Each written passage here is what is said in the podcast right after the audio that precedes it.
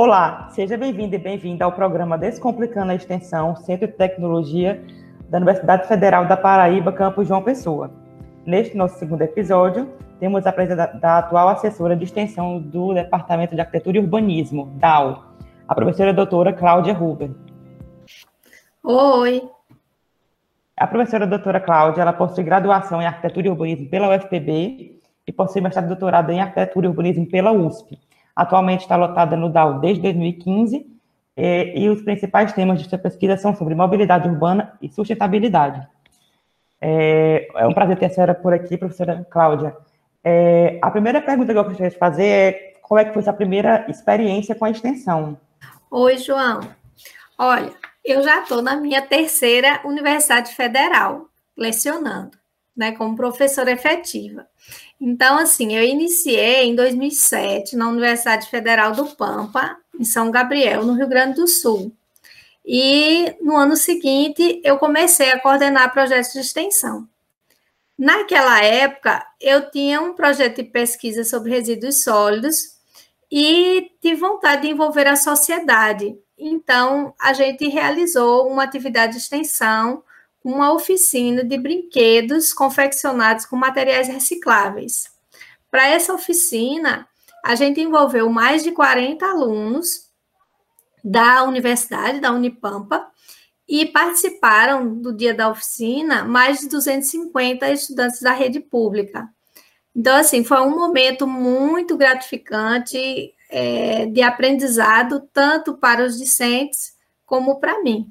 Né? Além disso, né, ao longo desses anos, eu já coordenei eventos é, de porte regional, local, né, é, além de projetos como o que eu estou fazendo agora na UFPB, né? Já já tem uns 13 anos. Para a senhora, e qual é o diferencial da extensão de uma pesquisa ou de outras coisas da faculdade? Então, a extensão é um braço da universidade dentro da comunidade e ela permite que haja uma troca sempre positiva entre a academia e a sociedade no aprendizado mútuo. Não só é, a comunidade é beneficiada, né, mas também o, a, os participantes da universidade também é, aprendem muito nesse processo, né? Então, é uma forma de viabilizar o retorno do conhecimento adquirido na universidade pública junto à sociedade, quer dizer, a gente devolve para a sociedade, que é justamente quem mantém né, a instituição por meio dos impostos. Então, é, é, eu acho que é muito positivo né, a, a realização de, de, de ações de extensão. E isso difere da pesquisa e do ensino. É, a senhora faz parte aí do DAO, e o DAO é praticamente o departamento, um dos que mais tem projetos aí. Atualmente, o DAO ele é responsável por 11 projetos em execução no CT, onde a gente tem 48 projetos em execução no total. Então, a gente tem aí quase um quarto são do DAO. Então, a senhora poderia citar fatores que são implicantes nessa forte participação do departamento na extensão do centro? Então, o departamento de arquitetura e urbanismo, né, ele está ligado a um curso que tem grande aplicabilidade na cidade e na vida dos cidadãos, né, como educação urbana, patrimonial e ambiental, intervenções em espaços urbanos, né, com participação popular e de órgãos públicos. Então, com isso, a gente tem também dentro do corpo docente vários professores interessados, né, na promoção da melhoria da qualidade de vida das pessoas e das cidades. Então, por isso, eu, eu entendo que, que a gente tem um grande número de projetos, né? E isso é muito positivo. As principais áreas do departamento, assim, que eles aplicam, assim, são praticamente a questão do meio ambiente. Então, é, sustentabilidade e urbanismo são, assim, as áreas mais envolvidas, digamos. A senhora tem um projeto que atualmente está no quarto ano, que fala sobre mobilidade urbana. A senhora poderia falar um pouco sobre o projeto e abordar um pouco sobre mobilidade urbana, de um ponto de vista acessível? Então, o nosso projeto, né, que eu coordeno de, de mobilidade urbana, ele está vinculado ao Trama. O Trama é o escritório modelo dos estudantes de arquitetura e urbanismo, que é coordenado pela professora doutora Amélia, Amélia Pané. Esse escritório, modelo, ele tem como objetivo a melhoria da educação, da formação profissional, por meio de uma vivência social e a experiência da troca entre os estudantes e a comunidade. Além do nosso projeto de extensão de mobilidade urbana, ele também abriga outros projetos, a exemplo do projeto participativo Mutirão da Vizinhança, o projeto de assessoria técnica em arquitetura e urbanismo e o Cidade e Cidadania, Educação em João Pessoa, Educação Urbana em João Pessoa. Então, é, por meio desses projetos, a gente tem uma, um, uma forte ação dentro da, da comunidade, né, da, da sociedade como um todo. Especificamente na questão da mobilidade urbana, né, é, entendendo que, que essa expressão né, é a maneira como as pessoas circulam, transitam nos espaços urbanos, né, seja ela de forma individual ou coletiva.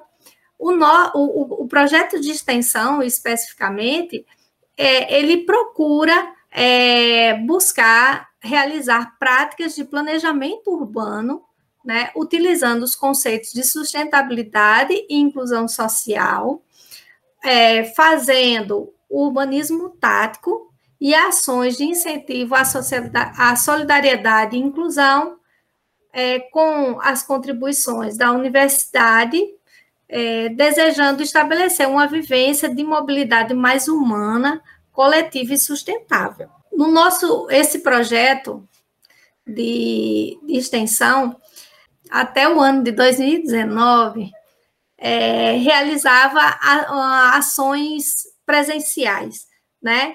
Então, dentre todas as ações que aconteciam ao longo do ano, a gente tinha um dia específico é, que a gente denominou de Humaniza Federal, onde é, nesse dia várias ações eram desenvolvidas é, visando a questão da mobilidade urbana, mas promovendo né, incentivo à, à locomoção não motorizada, como de bicicletas ou a pé, e também incentivo à carona solidária.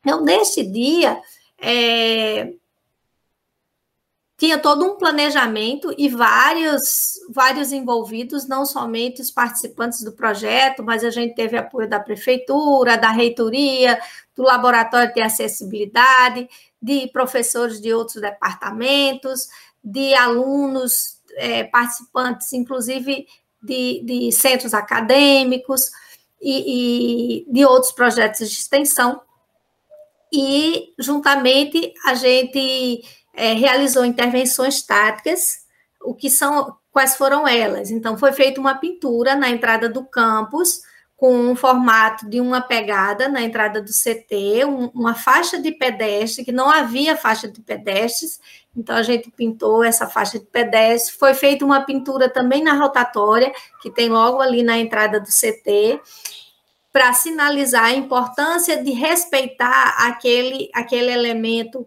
dentro do, do da circulação dos veículos. É, do, no ano seguinte, foram dois anos de evento.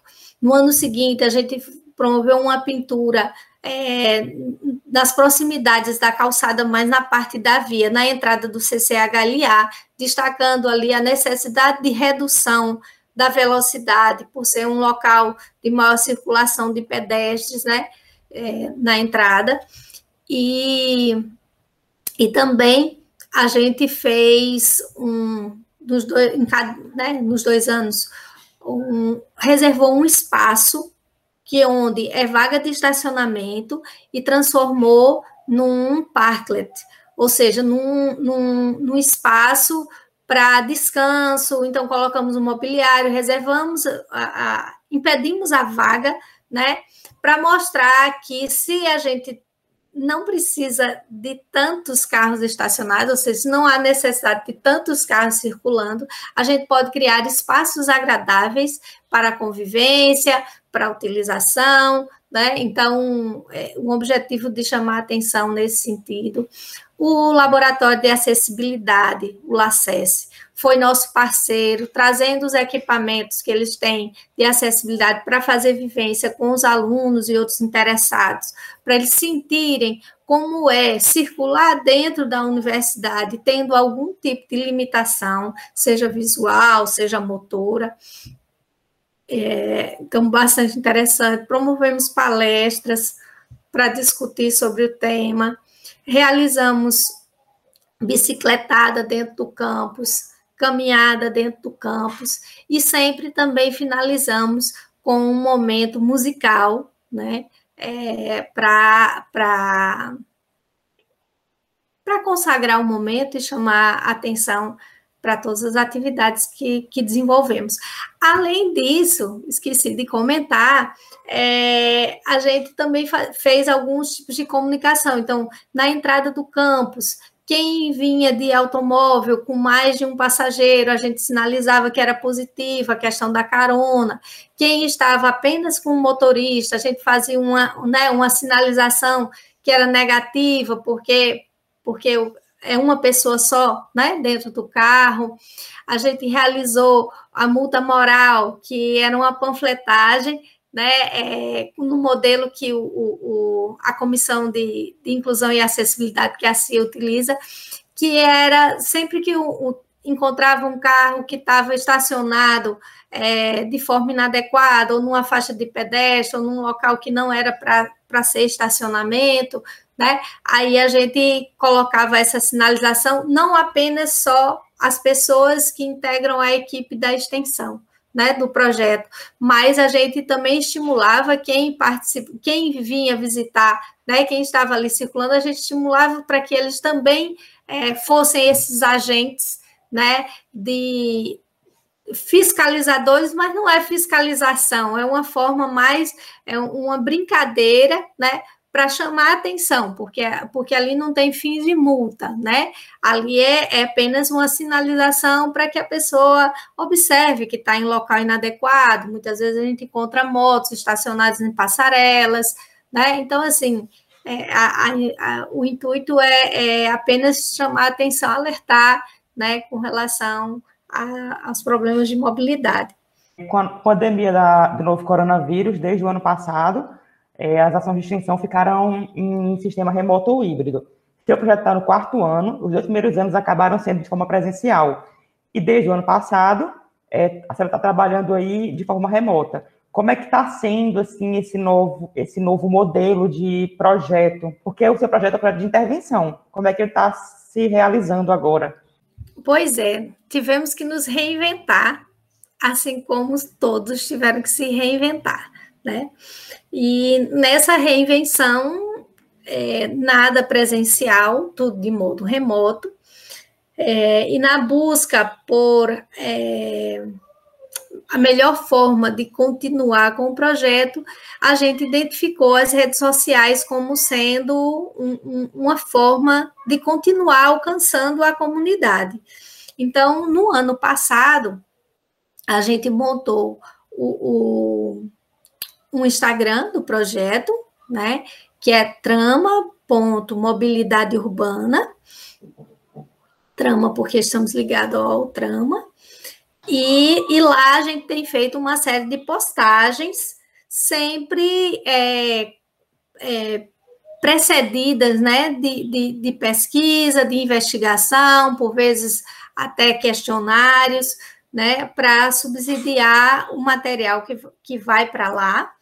É, além disso, no ano passado, a gente também teve um, um, uma grata participação de, de, uma professora da informática e, e alunos da informática que, que desenvolveram é, atividades junto ao projeto. Elas iniciaram é, a prototipagem do aplicativo de carona solidária, que as ações, né, o pensar na, na, forma de fomentar a carona solidária dentro do campus. Iniciou em 2019, mas em 2020, com a entrada desses alunos da informática, a gente pôde iniciar mesmo a, a, a parte de prototipagem do aplicativo, né, numa troca constante com os demais participantes, porque as informações necessárias para subsidiar né, a, a, elaboração do aplicativo é, é, vinha do, do, restante da equipe e, e, e vice-versa, né? Foi, foi um momento bastante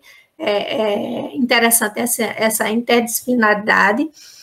É, e também a gente iniciou a elaboração de um master plan é, para o entorno do campus, que é a, a, o planejamento né, do, do, do, entorno. A gente selecionou um trecho e para a inserção de melhoria, né, inserção de novos modais e melhoria da, da, daquele, da circulação no entorno do campus, ou seja, para garantir uma melhor acessibilidade.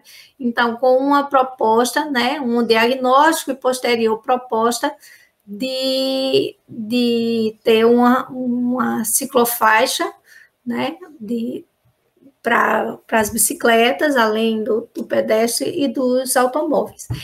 Esse projeto continua agora, né, em 2021. A parte do Instagram continua em 2021, mas a parte do carona, essa teve que ser pausada pela ausência de alunos da informática que, que não puderam participar. É, então, com a pandemia, o que acabou acontecendo, né, é que houveram implicações positivas e negativas, né? Em termos positivos, a gente pode listar que a gente conseguiu ampliar né, a visibilidade e, logicamente, as reflexões que a gente busca com com o projeto para além da comunidade da UFPB, né? Então, a gente está atingindo não só pessoas da Paraíba como um todo, mas até mesmo de outros estados. E, e isso é bastante positivo, né? É tudo por meio do, do Instagram.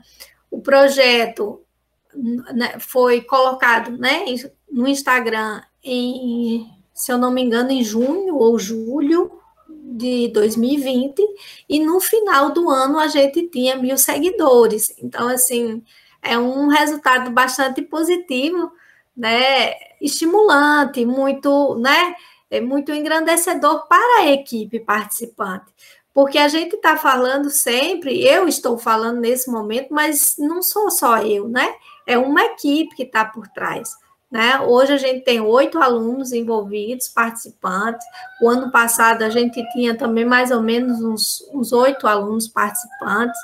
Então, assim, é, é resultado do engajamento de todos eles, fora a, as professoras também que, que participam do projeto, né? A professora Amélia é a vice-coordenadora, e, e a professora Daniele né, é colaboradora da informática. Essa, essa forma remota acabou nos é, impulsionando, né, para desenvolver novas habilidades, né, e novas formas de alcançar a comunidade.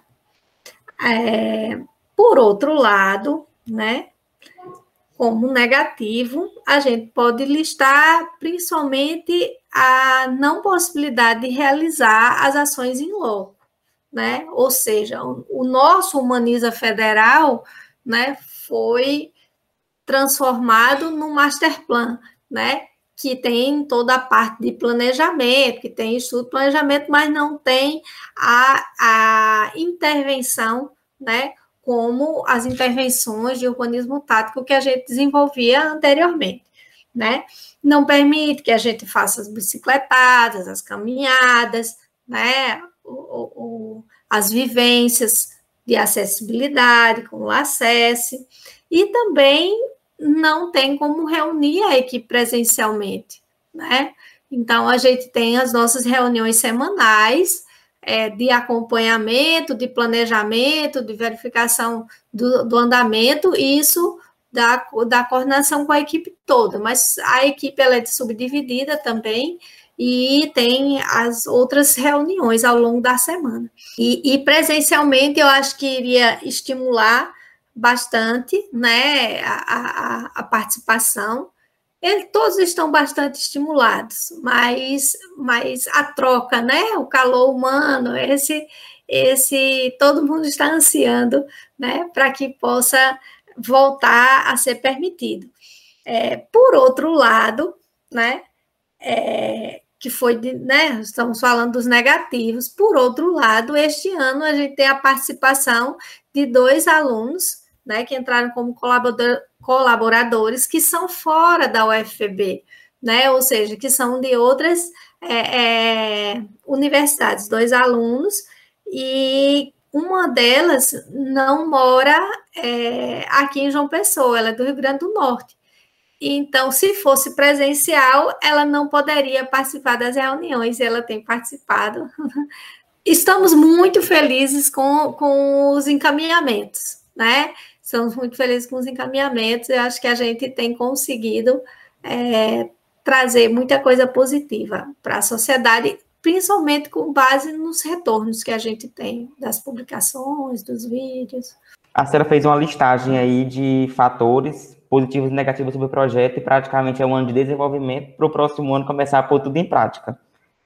É, para a senhora, quais são as perspectivas aí para os próximos anos de extensão no seu departamento ou em outras áreas? Bem, é, no que diz respeito a esse projeto de mobilidade, né, mobilidade urbana, é, a gente pretende continuar com ele, né, a gente teve projeto premiado nos dois primeiros anos, né, no, no Prêmio L Cidadão, da, da, que é a premiação do Probex. É, o ano passado, todos os projetos foram premiados, então, consequentemente, o nosso também foi. E o crescimento que a gente tem visto, o engajamento da, das pessoas, né, de interesse no projeto, nas ações, é, isso tudo nos estimula a continuar, né? Então, é, nós vamos buscar melhorar cada vez mais né, as nossas redes sociais, né? Ver de que maneira, né? Sempre buscando de que maneira estimular mais a reflexão, a mudança de ações, né? né, mudança de hábitos acerca da mobilidade. Pretendemos, nesse meio também, né, é, aprimor, aprimorar essa forma de comunicação, então, se possível, fazer lives, né? Tornar essa rede mais, mais profissional, melhorar, né? O desenvolver efetivamente, né? O aplicativo de carona solidária. Então, a base inicial a gente já tem na prototipagem, né? Mas poder finalizar, né? E transformar realmente num aplicativo que possa ser utilizado pela comunidade da universidade. Sem ser do projeto, a gente está aberto, sabe? É uma das linhas de pesquisa de atuação que eu citei logo lá no começo, que é a questão de resíduos sólidos é uma área de bastante interesse, né? De resíduos sólidos, reciclagem, coleta seletiva, é, sustentabilidade, né? Essa, essa parte também é bastante interessante. Então, estamos abertos, né? O futuro a Deus pertence, mas estamos na UFPB muito felizes e, e esperamos cada vez mais contribuir para a instituição e para a sociedade. Eu agradeço, professora Cláudia, pela participação e pela disponibilidade em participar desse projeto.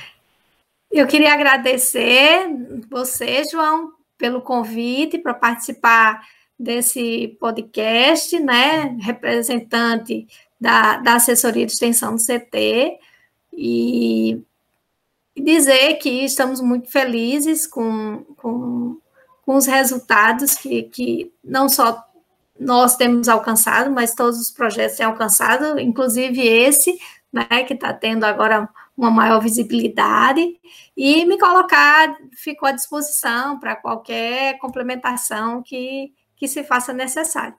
Muito obrigada, gratidão. Assim como também para o ouvinte que está escutando, muito obrigado por é, ouvir. Para entrar em contato com a gente, basta entrar em contato pelo nosso e-mail ou Instagram, disponibilizado na descrição do podcast. O programa é a realização da assessoria de extensão do Centro de Tecnologia da Universidade Federal da Paraíba.